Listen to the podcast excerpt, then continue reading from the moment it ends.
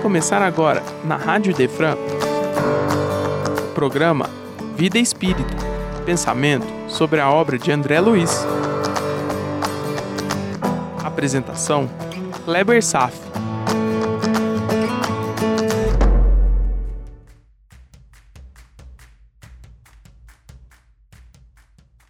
Nosso Lar, capítulo 1 Nas Zonas Inferiores, parte 1 Quem foi Antero de Quental?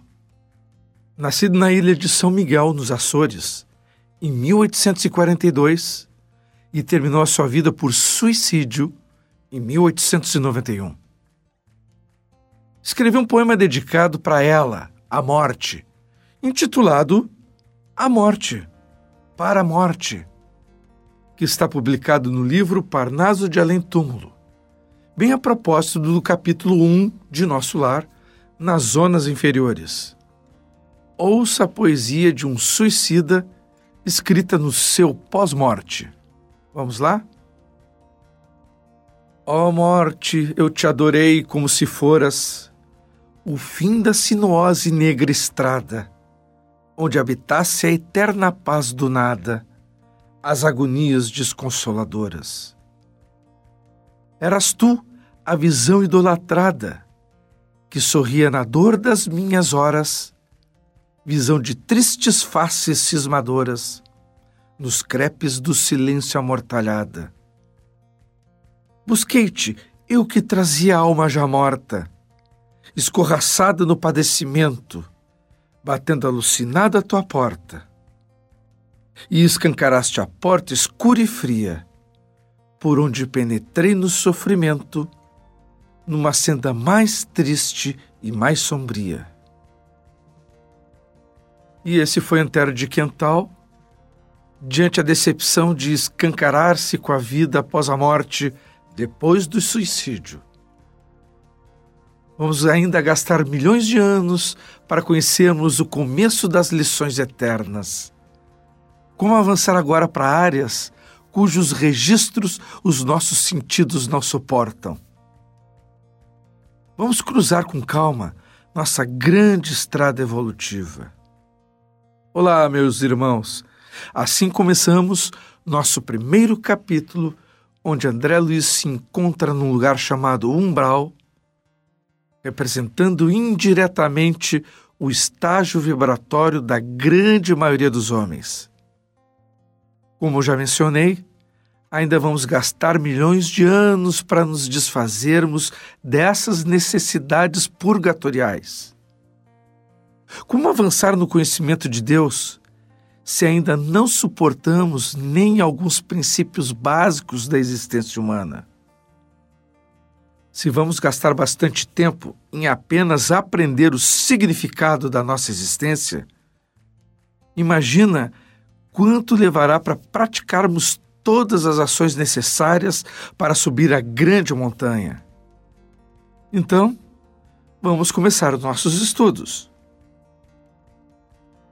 Vejamos o que Kardec nos ensina sobre as regiões das sombras, texto obtido do capítulo 5 do livro Céu e o Inferno, intitulado O Purgatório farei uma leitura resumida dos pontos mais importantes nesse momento de nossos estudos.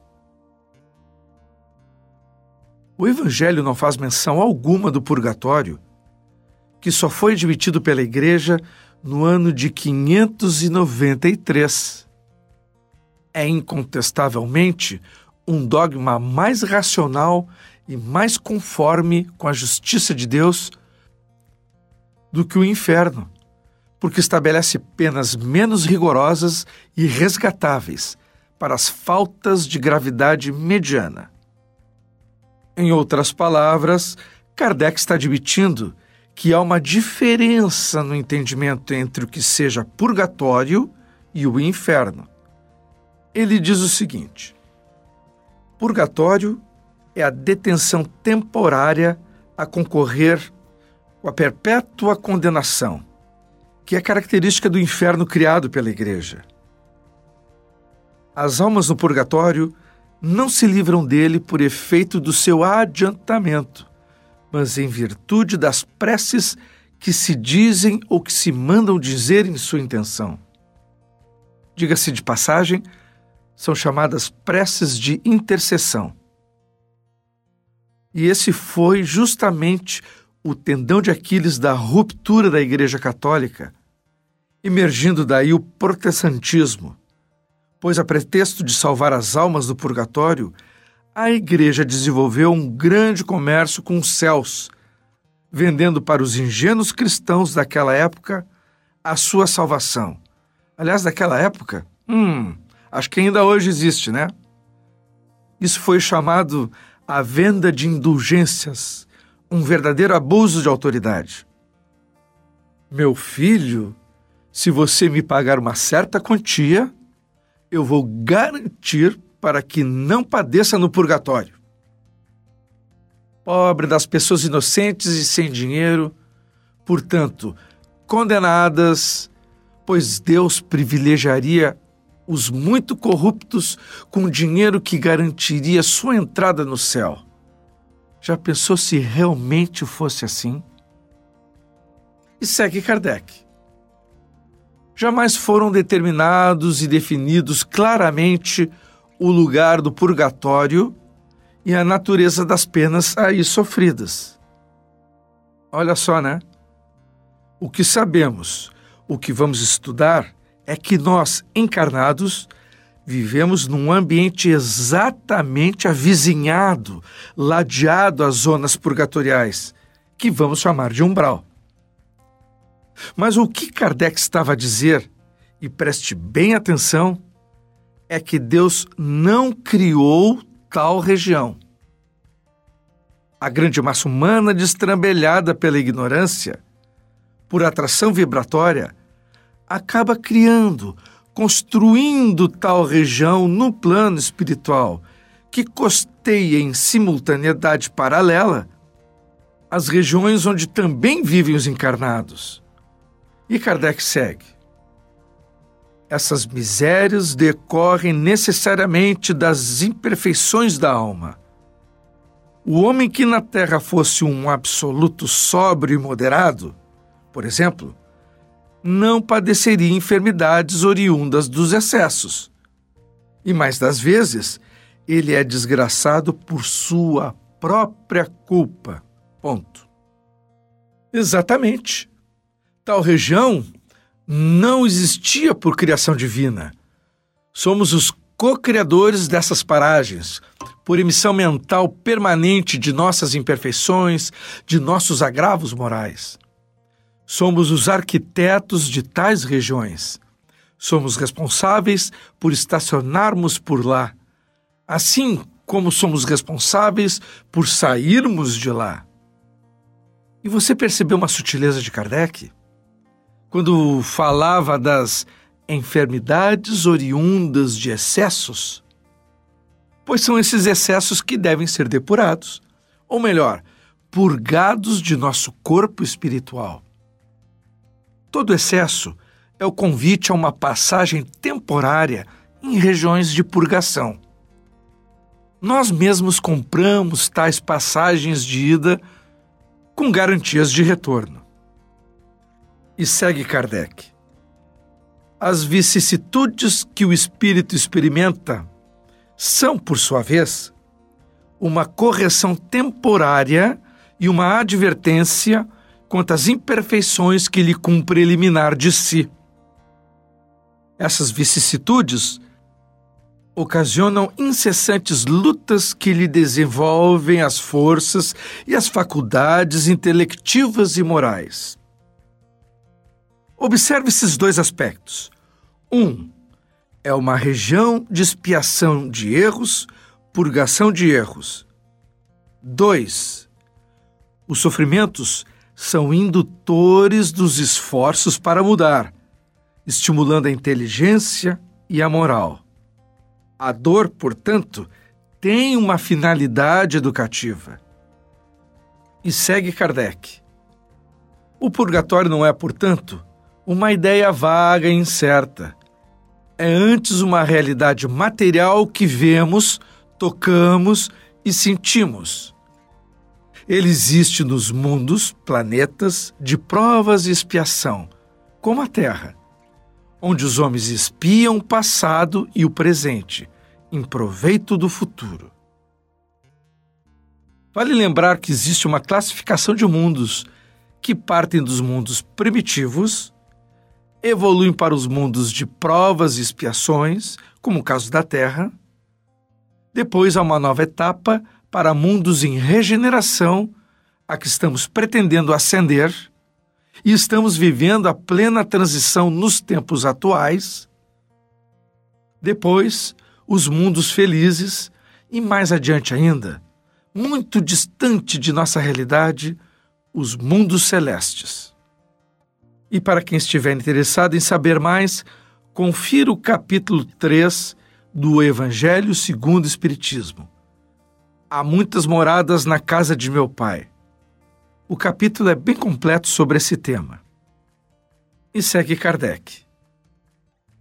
Depende de cada um prolongar ou abreviar a sua permanência em tal região, segundo o grau de adiantamento e pureza atingido pelo próprio esforço sobre si mesmo. O livramento se dá pelo próprio mérito de cada um conforme estas palavras de Cristo, a cada um segundo as suas obras. Guarde já esta menção e o sentido do termo meritocracia, pois será muito mencionado em nosso trabalho. E segue Kardec. Sendo o sofrimento inerente à imperfeição, tanto mais tempo se sofre, quanto mais imperfeito se for. Enquanto o homem for orgulhoso, sofrerá as consequências do orgulho. Enquanto egoísta, as do egoísmo. Devido às suas imperfeições, o espírito culpado sofre primeiro na vida espiritual, sendo-lhe depois facultada a vida corporal como meio de reparação. A expiação no mundo dos espíritos e na terra não constitui duplo castigo para o espírito, porém um complemento, um desdobramento do trabalho efetivo a facilitar o progresso. Eu não vou aprofundar o tema sobre a finalidade da dor como um meio de reparação de erros e como facilitador do progresso moral. Apenas pincelar que existe um aparente paradoxo quando dizemos que a dor é um privilégio concedido. Essa questão apresenta um significado muito profundo, que poderá ser melhor compreendido à medida em que amadurecemos em sabedoria. Kardec também faz um apontamento quando diz: Deus quer que o homem tudo deva aos seus esforços e seja o obreiro de seu futuro que, infeliz por mais ou menos tempo, não se queixe senão de si mesmo, pois que a rota do progresso lhe está sempre franca. E complementa: o prazo da expiação está subordinado ao melhoramento do culpado. O Espiritismo não nega, pois, antes confirma a penalidade futura o que o Espiritismo destrói é a ideia do inferno localizado com as suas fornalhas e penas irremissíveis. Não nega o purgatório, pois prova que nele nos achamos. E nos achamos mesmo. Estamos mergulhados em coexistência com o purgatório espiritual. Apenas não vislumbramos porque os nossos olhos não tem a capacidade de captar as frequências da vida no plano vibratório específico. Nossa densidade psíquica orgânica é cega ao ambiente da espiritualidade. Do contrário, você teria a mediunidade da vidência. No entanto, estamos sintonizados permanentemente e poderemos treinar as percepções das vibrações de tais regiões, quando sentimos as sensações que nos chegam em forma de pensamentos estranhos, de emoções diversas daquelas que estamos acostumados a sentir. O Espiritismo nos ensina a como perceber esse ambiente simultâneo, vamos dizer assim, a partir da reflexão sobre as sutilezas das nossas captações. Mas não é o nosso objeto de estudo aqui do programa A Vida Espírita. Apenas deixo um registro teórico. E segue Kardec, no resumo do capítulo 5 do Céu e Inferno, quando faz referência à prece. Não funcionam as preces pelos mortos? Ao contrário, demonstra sua eficácia para os conduzir ao bem e, por esse meio, abreviar-lhes os tormentos. O que o Espiritismo afirma é que o valor da prece está no pensamento e não nas palavras que as melhores preces são as do coração e não a dos lábios. E, finalmente, as preces que cada qual murmura de si mesmo e não as que se mandam dizer por dinheiro. Meu irmão, não adianta pensar que você está contribuindo com dinheiro à sua paróquia, ou ao seu centro espírita, ou ao seu templo e com isso vai garantir que não cairá em região das sombras. Vamos começar desde já a não nos iludirmos com comportamentos religiosos infantis. Estaremos juntos nessa caminhada. Aprenderemos boas lições e não vamos nos furtar de analisar os temas que às vezes são mais indigestos. Mas para finalizar a primeira parte do capítulo de hoje, vou concluir com as palavras de Kardec. Seja qual for a duração do castigo na vida espiritual ou na terra, onde quer que se verifique, há sempre um término, próximo ou remoto. Portanto, mesmo que sejamos os responsáveis pela produção de nossas aflições, sempre teremos as portas abertas para nos restabelecermos. Como filho pródigo arrependido, pedindo uma nova chance para retornarmos para a casa de nosso Pai maior. Deus sempre e sempre nos concederá novas chances, mas essas chances virão na forma de trabalho. Nos será pedido ação. Nos será solicitado esforço, empenho e compromisso. Nós veremos isso acontecer com André Luiz. Ele nos dará exemplo passo a passo. Leia comigo do livro Pão Nosso o artigo 180, intitulado Crê e segue. Logo de início, as palavras de Jesus em João, capítulo 17, versículo 18. Pode ir lá conferir. Assim como tu me enviaste ao mundo, também eu os enviei ao mundo. Vamos seguir a análise de Emmanuel. Se abraçaste, meu amigo, a tarefa espírita cristã, em nome da fé sublimada, sedento de vida superior, que é o que está expresso como assim como tu me enviaste ao mundo? Recorda que o Mestre te enviou o coração renovado ao vasto campo do mundo para servi-lo, que é a segunda parte do versículo. Também eu os enviei ao mundo, só que na forma de seus mais divinos exemplos vivos. É essa dobradinha entre falar sobre o Evangelho e viver o Evangelho que Emmanuel traça suas linhas e segue. Não só ensinarás o bom caminho, agirás de acordo com os princípios elevados que apregoas, que é a diferença entre ensinar e agir. Ditarás diretrizes nobres para os outros, contudo, marcharás dentro delas, por sua vez e aqui a diferença entre ditar e marchar. Proclamarás a necessidade do bom ânimo, mas seguindo a estrada fora, semeando alegrias e bênçãos, ainda mesmo quando incompreendido de todos. Agora, a ponte entre proclamar e semear. Não te contentarás em distribuir moedas e benefícios imediatos.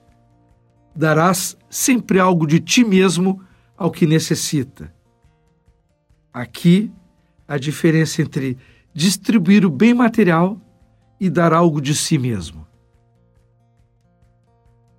Não somente perdoarás, compreenderás o ofensor, auxiliando-o a reerguer-se.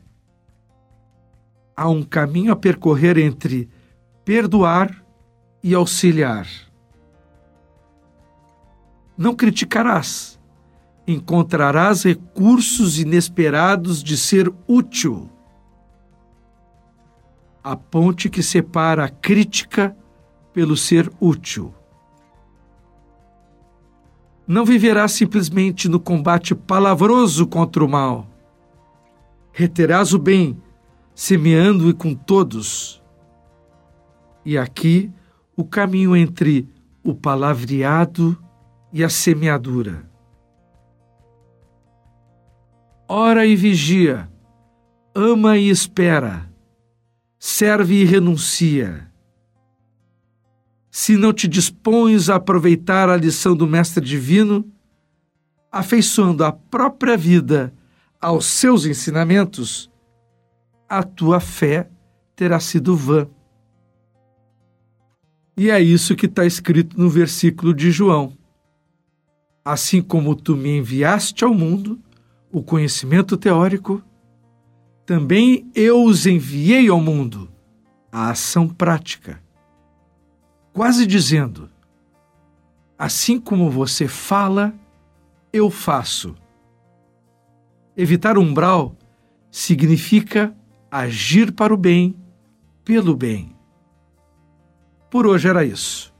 No próximo encontro, vamos concluir o capítulo 1. Paz a todos. Você acaba de ouvir o programa Vida Espírita só aqui, na Rádio Idefran. É amor no ar.